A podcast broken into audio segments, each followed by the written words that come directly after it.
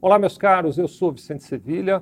Quero desejar boas-vindas a vocês que estão aqui no podcast da Declare Fácil. Aproveite bastante o nosso conteúdo.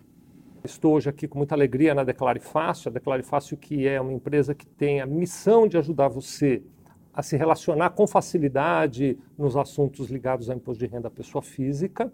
E quero conversar com, especialmente nesse momento, com você que é um profissional autônomo.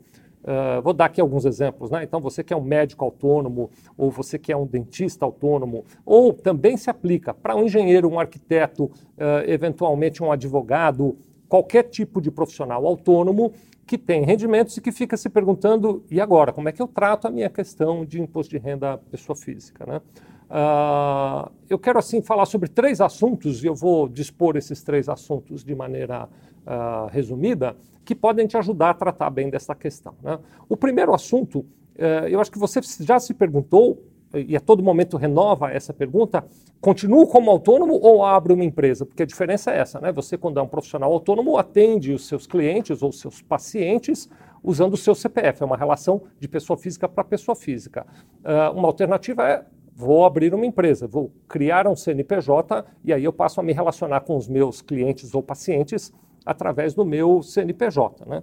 Uh, muito bem, eu vou te, te resumir o assunto. Né? a empresa paga imposto de uma maneira diferente do que o autônomo paga imposto. São cálculos diferentes, né? que eu vou explicar já nos passos seguintes, mas eu já dou aqui a abertura. O autônomo ele faz um, a escrituração de um livro caixa, essa vai ser a minha segunda recomendação do livro do, do, nosso vídeo, eu vou te explicar a respeito disso. Então ele faz lá o livro caixa, enquanto que a empresa faz uma contabilidade e apura impostos de maneira distinta. Né?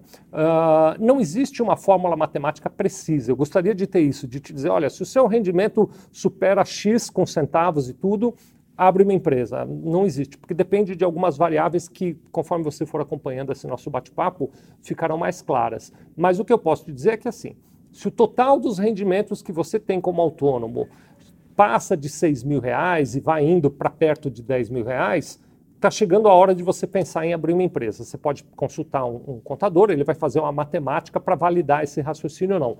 Mas a partir dos 6 e 10 mil reais, nessa faixa, começa a chegar um momento em que abrir uma empresa pode ser mais econômico. Né? Uh, mas isso é assunto para outra conversa. Hoje eu quero falar para você que escolheu não abrir a empresa e que é autônomo. Então, a primeira dica é acompanhe de perto o valor dos seus rendimentos para você poder tomar a decisão de abrir uma empresa na hora certa, na hora em que for econômico ter uma empresa para você.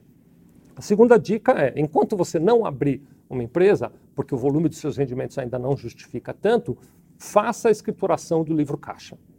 Quando eu digo isso, parece uma coisa muito complicada, mas eu vou resumir, você vai entender porque a, a, a metodologia é razoavelmente simples. No livro caixa você vai registrar todos os rendimentos que você teve com o exercício da sua profissão de autônomo, com a profissão liberal que você exerce, e também todas as despesas que você teve necessárias ao exercício dessa profissão.